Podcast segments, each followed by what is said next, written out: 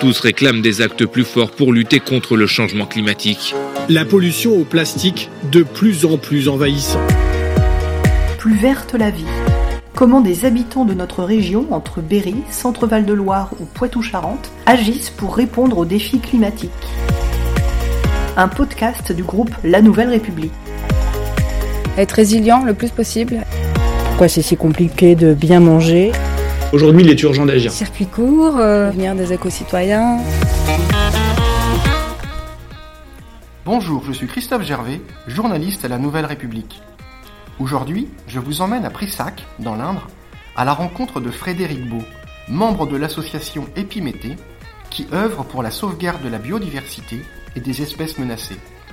Autour de sa ferme, il possède plusieurs mares dans lesquelles il observe et protège une vingtaine de tortues cistudes particulièrement fragilisées par le changement climatique et le manque d'eau. Passionné par ce petit animal, il nous en explique les forces, les faiblesses et ce qu'il met en place pour en assurer la pérennité. Alors Frédéric, merci de nous recevoir ici à, à Prissac. On est dans le sud du département de l'Indre. On est sur une petite route, là c'est bien mouillé, c'est joli comme tout, on est en pleine campagne. Où est-ce qu'on se trouve en fait précisément? Eh bien, comme vous l'avez dit, on est sur la commune de, de Prissac. Merci de venir euh, nous, nous, nous, voir. Euh, sur un lieu dit qui s'appelle le Gué de Lavaux et qui est le siège social de, de notre association. Elle s'appelle comment cette association? Elle s'appelle euh, Épiméthée. Alors Épiméthée, c'est euh, dans la mythologie grecque, c'est le frère de, de Prométhée. Ah, d'accord. Et euh, quel est le but justement de cette association qui, si je ne me trompe, va fêter cette année ses 10 ans? Oui, oui, oui, elle a été créée en 2014, donc ça va faire euh, 10 ans, euh, dans, dans, quelques jours d'ailleurs. Et euh, bah, l'association, on, essaye d'œuvrer pour la préservation du patrimoine euh, naturel, mais sur des bases, euh, sur des bases scientifiques. Et c'est ce qu'on appelle la biologie de la conservation. En fait, on, étudie des espèces en voie de disparition, des espèces patrimoniales, et, euh, et sur ces bases de, de, connaissances scientifiques, on essaye de les préserver. Quelles espèces, par exemple, sur lesquelles vous, vous travaillez? Alors moi, j'affectionne, j'affectionne pas mal, pas mal d'espèces, mais il y a une espèce sur laquelle je travaille le plus, c'est la cistude d'Europe. Et puis après, on travaille aussi sur, sur des papillons, sur des, sur des libellules, mais tout en, en commun de, de, faire partie du, du, patrimoine naturel dans le sens où elles sont, euh, elles sont en voie de disparition. Donc euh, pour nous, il est urgent d'agir et de savoir ce qu'il faut faire. Et de, de quand je dis d'agir, c'est, c'est de faire euh, des entretiens de, de mares ou d'étangs pour, euh, pour la cistude, de, de prairies pour des papillons, des choses comme ça. D'accord. Quand on dit en, en, en danger de, de en risque de disparition, euh, est-ce que c'est dû à euh, aux dernières, aux récentes évolutions de climat notamment? Alors il y a plein de, il y a plein de raisons. On sait que la première raison de disparition des espèces, c'est la, c'est la perte de leur habitat, donc leur lieu de, leur lieu de vie.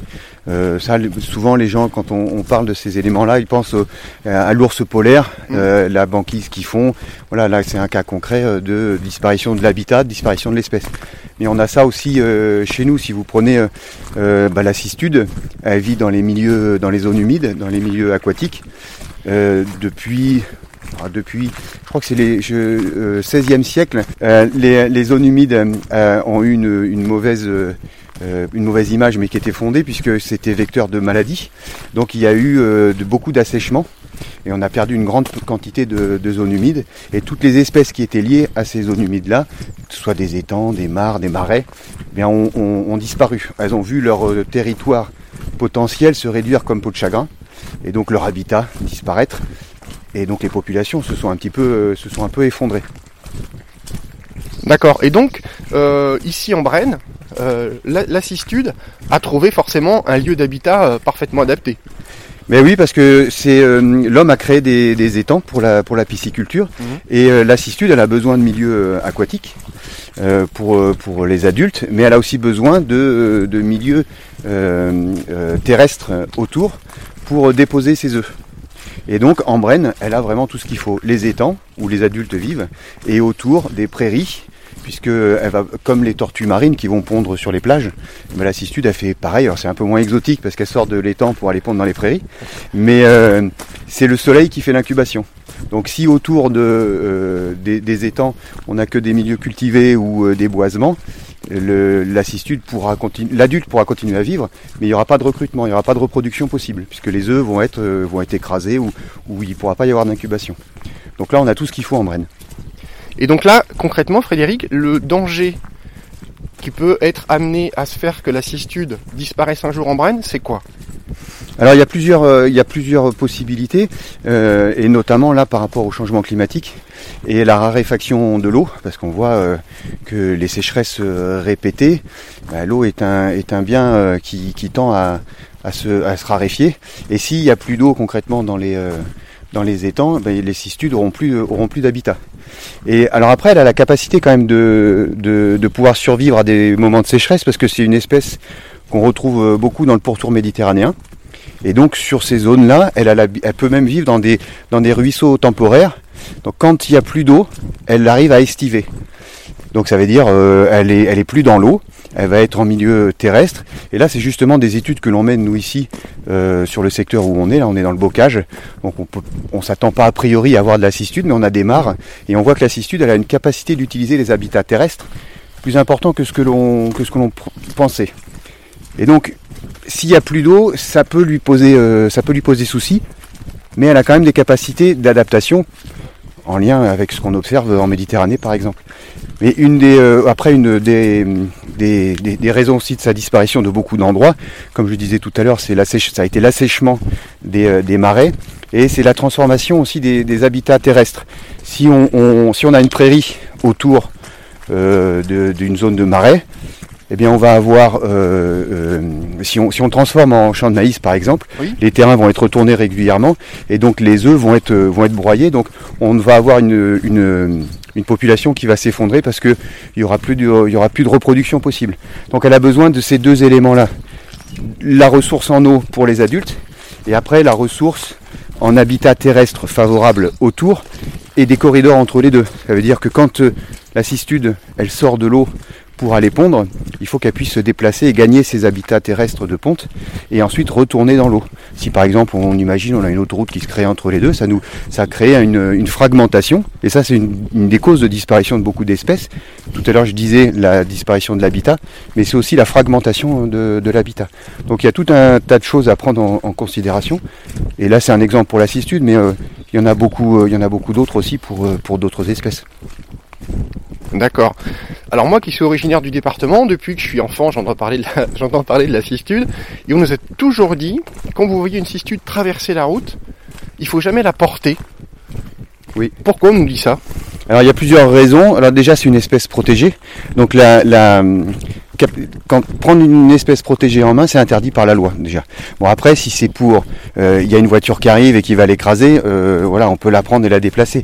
Mais euh, en général, les cistudes qui se déplacent, surtout aux alentours du mois de mai, juin, ça va être les femelles qui vont aller pondre. Donc c'est une femelle qui est en train de, qui, est chargée en eau, puisque au mois de juin, quand elle va aller creuser le sol qui est très dur, elle a besoin de ramollir le sol, donc elle se charge euh, en eau. Et en général, les gens quand ils la prennent, et ils nous ah elle nous a fait pipi dessus, et en fait elle s'est vidée de son eau, donc il, il la déplace, il la met de l'autre côté de la route pensant l'aider. Mais en fait la cistude, si elle a plus d'eau, elle va devoir retraverser dans l'autre sens pour regagner l'eau, pour se recharger en eau, retourner euh, euh, sur son site euh, de ponte. Donc le mieux, c'est de la laisser traverser, de pas la toucher. Et ce qui peut arriver aussi, c'est que la, quand elle voit des humains en train de l'observer, elle se fige et elle n'ose plus bouger. Donc tout est affaire de, de mesure. Si vraiment il y a un danger immédiat, que ça circule beaucoup, effectivement, vous pouvez la prendre délicatement, la mettre de l'autre côté, mais ça reste à éviter. Et surtout, ce qu'il faut, ce qu'il faut pas faire, c'est euh, euh, parce que ça, on nous ramène souvent des cistudes en disant, Ah, on a trouvé une cistude, euh, elle, était perdue, elle était, euh, elle marchait. euh. donc il y a des, il y a des gens qui ramènent à des cliniques vétérinaires ou dans des centres de soins, pensant que c'est une tortue qui est, qui est perdue en fait. Non, non, la cistude, on la, on la laisse, on la touche pas. S'il y a un danger immédiat, eh ben, on essaye de, on essaye de l'aider, mais voilà, c'est comme je le disais, c'est euh, c'est interdit par la loi, mais après il y a, la- l'application de la loi. On n'ira pas embêter quelqu'un qui a voulu sauver une cistude, euh, Mm. qui allait se faire écraser. D'accord. Est-ce que actuellement les mesures prises justement pour préserver la cistude vont dans le bon sens, sont effectives, sont efficaces? Oui, oui. Alors on a, euh, on a ce qu'on appelle un plan national d'action. C'est-à-dire que c'est une, une, une espèce euh, qui a été jugée prioritaire à préserver, et donc il y a euh, un comité de pilotage, voilà, des spécialistes en France qui travaillent euh, euh, sur la cistude de différentes structures, des universitaires, des associations, et qui ont listé des actions à, à, à réaliser en termes de connaissances, en termes de, de gestion, en termes d'acquisition aussi de sites, en disant voilà on va acheter euh, un, un étang, on va acheter euh, des, des mares, euh, des zones, un secteur où il y a de la cistude pour préserver la, la population. Donc tout ça est, est hiérarchisé avec des priorités, et donc on a un plan de un plan d'action là qui est porté par une association qui s'appelle la, la Société herpétologique de France et qui qui court jusqu'en jusqu'en 2028. Et avec régulièrement on fait des on fait des bilans. Tous ceux qui travaillent sur la cistude, d'ailleurs bientôt on va se retrouver en Camargue pour discuter et partager nos, nos connaissances autour de, autour de la cistude.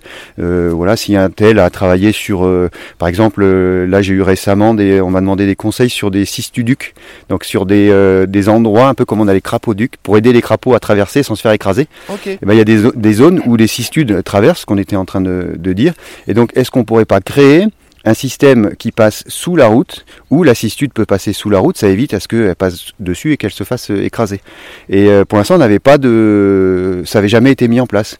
Là, il y a eu deux exemples ces dernières années en France où ils ont ils ont testé ça, et on va se voir là bientôt justement pour dire pour voir s'il y a des résultats euh, positifs là-dessus et si ça peut être quelque chose qui peut être mis en place ailleurs. Et après, il y a plein d'autres, il y a, plein d'autres études. Donc voilà, on se retrouve régulièrement, on fait le point sur ce qui fonctionne, ce qui, ce qui a amélioré. Mais donc il y a, des, actions qui plus ou moins pilotent, et puis euh, on, se retrouve et, euh, on, sait que pour préserver l'espèce. Une des choses euh, prioritaires à faire, c'est ce que fait par exemple le conservatoire d'espaces naturels, c'est soit de l'acquisition ou de la de la gestion de milieux naturels pour pour la cistude d'Europe. C'est-à-dire qu'on on va passer des conventions ou acheter des, des secteurs et dire attention, là il y a de la cistude, donc s'il y a de la cistude, c'est que les, les activités humaines étaient propices à la présence de la cistude. Donc en général, il faut continuer à faire ce qui, ce qui se faisait. faut éviter de euh, voilà de combler de, de, de combler les étangs ou les marais de, euh, et de retourner les, euh, les prairies qui sont juste à côté, qui sont des sites de ponte. Donc c'est voilà, avoir une préservation, continuer les activités humaines, mais tout en ayant en tête qu'il y a cette espèce-là et que bah, il faut poursuivre ce qui s'est fait dans le passé. D'accord. Euh, une petite question un petit peu pratique. On dit que les tortues vivent très longtemps. Une cistude, ça peut vivre combien de temps? Dans son milieu naturel, euh, comme ça, si on l'embête pas Alors c'est- c'est ça dépend. Euh, on, on a on a quelques exemples. On a par exemple euh, ici nous en, dans la région là on a euh, Raymond Rollina qui est euh, qui a travaillé dans le 19e siècle. Enfin voilà qui est une référence euh, au niveau du muséum d'histoire naturelle. Il a beaucoup travaillé sur la sur la cistude. Il était d'Argenton sur Creuse. Donc et, et, et moi qui ai passé qui ai fait ma thèse récemment, j'ai beaucoup utilisé ces travaux parce que dessus il y avait il y avait plein de choses mais très technico pratique sur la vie de la cistude. Et concrètement il a eu une cistude lui a quand il est mort il a laissé à ses descendants et en captivité qui avait passé les 120 ans Ah donc ça voilà ça peut vivre. Euh, c'est long. Après en milieu naturel on n'a pas de recul euh, parce qu'il faut savoir un individu quand est-ce qu'il est né. Et, et pour ça euh, nous on a des techniques on les marque aujourd'hui. Et euh, ça permet d'individualiser les cistudes on sait qu'elles ont un code chacune et on les recapture régulièrement. Donc on a leur histoire de vie. Mais les plus les plus vieux marquages euh, ont été faits en, en Camargue, ça remonte aux années à 76. Donc voilà, ça fait même pas 50 ans. À l'échelle d'une cistude, c'est pas c'est pas grand chose. Mais j'ai trouvé dans des dans la littérature dans des pays de l'est en fait où on avait euh, la, cistude était beaucoup utilisée que ce soit par les gamins ou les gens qui vivaient même en Brenne. Les gens ils en avaient ils prenaient les cistudes et ils les ramenaient chez eux ce qui est plus autorisé aujourd'hui parce que c'est une espèce protégée. Mais c'était un auxiliaire de un auxiliaire pour les pour les jardins dans les jardins.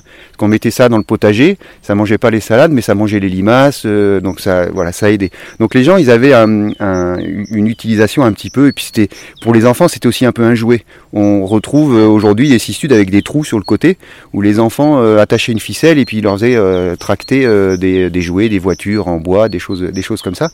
Et dans des pays de l'est on a des cistudes qui ont des dates gravées et qui montrent que que l'individu aurait plus de 100 ans aussi si tant est que les enfants ou qui ont gravé les dates dessus, euh, c'était la bonne date du moment. Mais donc en milieu naturel, elles ont la capacité de vivre aussi plus de 100 ans. Euh, mais là, on n'a pas suffisamment de, de recul et pas suffisamment de données pour voir dans quelle dans quelle mesure. Mais on estime que les cistudes chez nous, vivent plusieurs dizaines d'années. Si on dit entre 50 et 100 ans, on est dans le vrai, mais ça fait large quand même. Ouais, effectivement. Donc là, on est pas très loin d'un- d'une mare, c'est Oui, ça? oui, oui, on va pouvoir s'y euh, s'y avancer un petit peu là. On est près d'une voilà d'un d'un- d'un- d'un- d'un site. Donc le- nous, Ah on- oui, on voit la sur euh, mare. Bien sauvage. voilà sur notre sur le sur le secteur ici, on, on a euh, on est dans le bocage et là euh, nous c'est un site que la- l'association participe à, à- à gérer et de prime abord on penserait pas que dans un réseau bocager où on a essentiellement des haies, des prairies, on a quelques mares comme celle-ci et qui avaient quasiment presque toutes disparu. Et donc on a eu un programme, on, avait observé, on savait qu'il y avait des cistudes là-dedans. Donc la première chose, ça a été de se dire euh, ben, comment les cistudes vivent. Est-ce que déjà, enfin pas qu'est-ce qu'elles font là, mais est-ce qu'on a des, des cistudes qui se reproduisent ou est-ce qu'on a que quelques individus qui auraient été ramenés par euh, des gens dans le passé et puis euh, et qui vivent là et puis, puis c'est tout. Mais donc dans, dans des mares, on voyait des cistudes, puis après on les voyait plus. Et dans d'autres mares, on en voyait, on n'en voyait plus. Euh, Donc moi, je me suis posé la question de euh, comment comment vit. Déjà, est-ce qu'il y a une population et puis comment ils vivent? La seule solution là, ça a été euh, d'ici de, de les équiper de euh, d'émetteurs pour voir si les cistudes qu'on retrouve dans les mares, est-ce que c'est les mêmes, comment elles circulent d'une mare à d'une mare à l'autre? Et donc on leur a mis des petits émetteurs sur le dos et régulièrement avec un récepteur, je venais euh, faire du c'est du radiopistage. Ouais. Je venais voir où elles étaient. Donc là, on a vu que euh, quelles étaient les mares occupées. Et la mare qu'on a devant nous, ici, elle avait disparu. Euh, les anciens propriétaires de la, de la ferme avaient dit qu'il y avait une, il y avait une mare ici. Donc nous, une des premières actions, ça a été de restaurer cette mare, donc de recurer pour retrouver euh, la mare euh, originale. Là, elle est bien Original. pleine. Elle fait quoi? À peu près 200 mètres, 200 mètres carrés. hein, on est Oui, oui, un- on n'est pas, non, non, on est sur une toute petite Ouais, mare. ouais. Mais dès l'année suivante, en fait, on a eu les premières cistudes que j'ai capturées, je les ai attrapées ici. Euh, donc elles avaient, je pense, en mémoire la présence de cette mare-là et elle- les cistudes l'ont réutilisée euh, tout de suite. Et depuis que je fais le, que je radiopistage, ça fait maintenant euh, un peu plus de deux ans et demi, et ben cette mare est régulièrement utilisée. Alors il y en a, on sait qu'elles sont utilisées pour l'hibernation, elles vont, euh, elles vont se tapir au fond de, au fond de la mare et puis passer l'hiver là. Des zones qui vont être gagnées pour les accouplements et des zones qui vont être gagnées en période de, de reproduction. Et avec autour de certaines euh, mares et puis on a un petit étang aussi à côté Mhm. euh, des, euh, des nids. Parce que là j'ai trouvé euh, j'ai trouvé des nids donc on a des preuves de, de reproduction. Donc maintenant on sait qu'on a bien dans ce réseau bocager on a une dizaine de mares on a une population qui est viable qui se, les mâles et les femelles se retrouvent, s'accouplent et se reproduit, même sur un sol qui est très argileux. Au début, euh, je me disais, le, le sol il est quand même pas très propice à l'incubation, parce qu'on le voit quand il fait très sec, ça Ouais. se craquelle. c'est- Craquelle, bien sûr. Et ben, j'ai eu plusieurs nids que j'ai suivis. Et malgré la sécheresse de 2022, ça a donné euh, des, des bébés qui sont, qui sont sortis du nid. Donc on a vraiment tout ce qu'il faut pour, euh, pour la cistude. Et c'est un peu assez nouveau parce que on avait plutôt tendance à penser, même les spécialistes, entre guillemets, les gens qui travaillent autour de la cistude, on a un petit peu des œillères à se dire, on, on la voit dans les zones d'étang, c'est là où elle est beaucoup étudiée, notamment sur les réserves de Chérine ou, ou le, dans, sur les sites, euh, sur d'autres sites Tout à fait. et euh, en Camargue aussi, dans les estuaires ou dans les marais de l'Ouest, donc vraiment des grandes zones humides.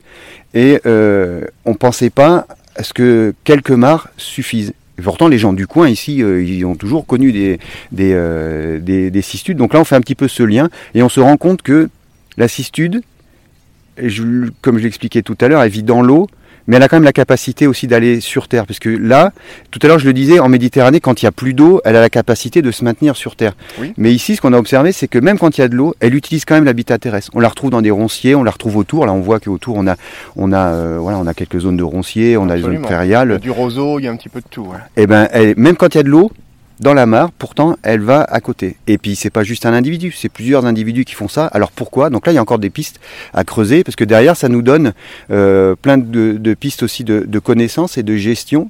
Et même en termes de, euh, si un jour on veut procéder à de la réintroduction sur certains milieux, bah, on réintroduit la cistude dans des, dans des étangs. Il y a des programmes en France où, où ça se fait. Mais aujourd'hui, on peut se dire, grâce au suivi qu'on fait là, ben, le bocage, c'est aussi un milieu où on peut, euh, où on pourrait euh, réintroduire, euh, réintroduire la cistude s'il y a besoin. En priorité, c'est quand même euh, préserver et restaurer les habitats naturels présents. D'accord. Et est-ce que vous avez une idée de, de là, de ce, ce- ce- ce magnifique petit endroit où, vous avez réintroduit, enfin en tout cas fait revenir la, la cistude Combien il y en aurait à peu près? Par De- curiosité par rapport à la de cistude. Ah, de cistude, là, on a sur, une, sur un réseau d'une dizaine de mares et un petit étang autour, pour l'instant, j'ai une base de données, euh, j'ai euh, 25, euh, 25 cistudes. Ah. Euh, mais on n'a pas, euh, là, pour connaître vraiment les, est- les, les, les estimations, euh, il nous faut, on peut appliquer des méthodes, euh, il faut capturer les individus, les marquer. Les, et là, je fais pas ça ici, puisque c'est pas vraiment ce qui nous intéresse, savoir les, les effectifs, Mhm. puisque on a, comme c'est des mares, on va avoir des, vraiment des petits, des petits, des petits effectifs.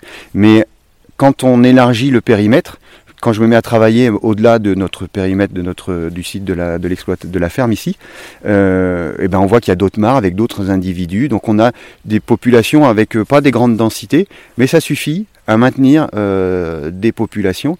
Et aujourd'hui, on essaye de voir aussi la capacité de, ces cistudes-là à coloniser des, des milieux qui sont restaurés. Euh, on sait qu'en Brenne, donc la Brenne des étangs, là on a des grandes densités, il y a beaucoup, on peut avoir des centaines de, de, de cistudes par étang. Ici, ça va pas être, euh, va pas être la même chose, mais c'est, un peu les débuts. euh, on n'a pas trop de connaissances en fait. Donc là, c'est les premiers, les premiers suivis. Mais concrètement, voilà, sur une dizaine de mares, on a euh, 25 cistudes, mais il y en a peut-être qui passent et puis que on n'a pas, on n'a pas vu. En tout cas, c'est déjà beaucoup.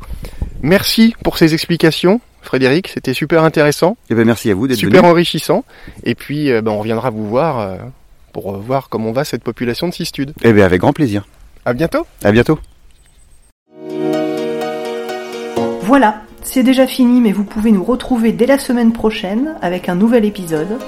En attendant, n'hésitez pas à parler de ce podcast autour de vous et à le partager sur vos réseaux sociaux préférés.